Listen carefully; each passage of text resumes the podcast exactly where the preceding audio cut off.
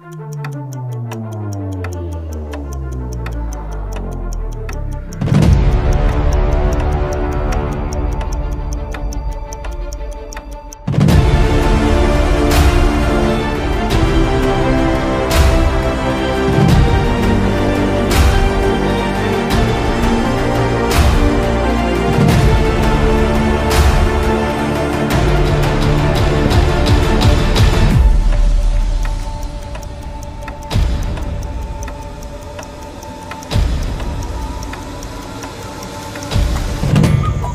Olá, meu amigo, olá, minha amiga, como é que vocês estão? Sejam bem-vindos a mais um episódio onde estudamos a obra fundamental do Espiritismo, Obras Póstumas, do nosso querido Allan Kardec. Olha ele aqui, que bonitinho.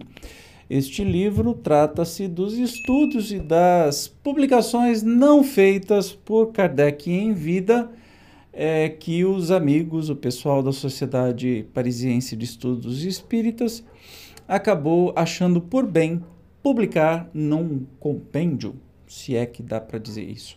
Hoje nós vamos ver o seguinte assunto: aparição de pessoas vivas e bicorporeidade, que é estar em dois lugares ao mesmo tempo, né? É bem curtinho, mas é muito interessante. Isso está ligado com a propriedade do perispírito. E aí eu te convido para assistir aqui, tem um curso completo do livro Perispírito de Zalmiro Zimmermann e vai falar sobre essa propriedade. Então, sem demora, vamos lá.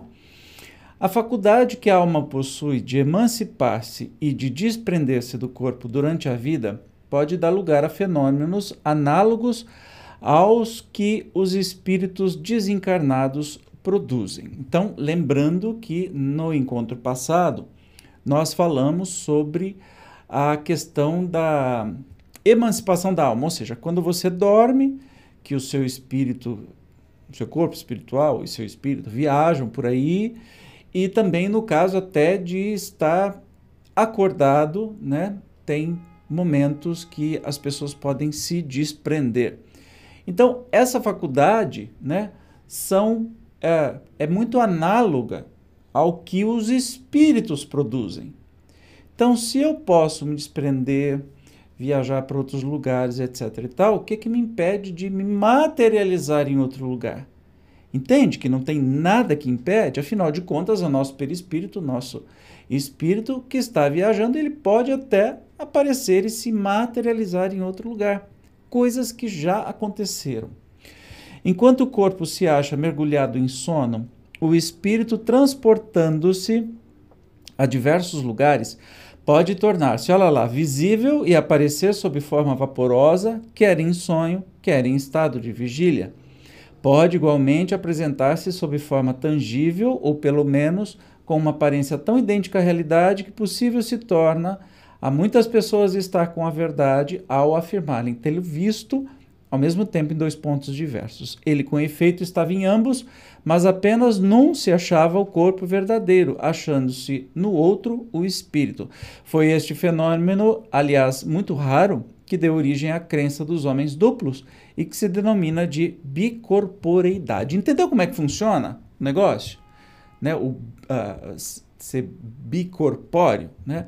E completa aqui, ó, por muito extraordinário que seja tal fenômeno, como todos os outros, se compreendem na ordem dos fenômenos naturais, pois que decorre das propriedades de perispírito de uma lei natural. Se você estudar a fundo, e aí não, não é o caso de hoje, né? É, se você vir estudar aqui o livro dos médiuns, estudar o livro Perispírito, você vai entender que é um fenômeno natural né? Já que o nosso espírito, vamos falar alma, que é o espírito e o perispírito, enfim, aquilo que existe em nós além do corpo físico, vá para outro lugar, esteja você dormindo ou esteja acordado, quando a sua alma se emancipa, ela em outro lugar pode sim ter uma materialização e ser vista conversar com você, as pessoas vão poder conversar, vão poder até tocar em você dependendo do grau de materialização. Exatamente como acontece com um espírito. Entende? Muitos muitos e muitos e famosos, inclusive alguns santos aclamados pela Igreja Católica, esteve presente em dois lugares ao mesmo tempo. Mas é curioso que onde é, o relato né, dessas pessoas que são avistadas, né, e, e testemunhado que estão em tal lugar e estão em outro lugar, 800 quilômetros de distância, é, na história está cheio de gente assim. No lugar que está o corpo físico dessa pessoa, ele vai ficar, se estiver acordado, vai ficar meio abobado, vai ficar meio. não reage direito. Em compensação, onde está o seu espírito materializado, está ativo, né?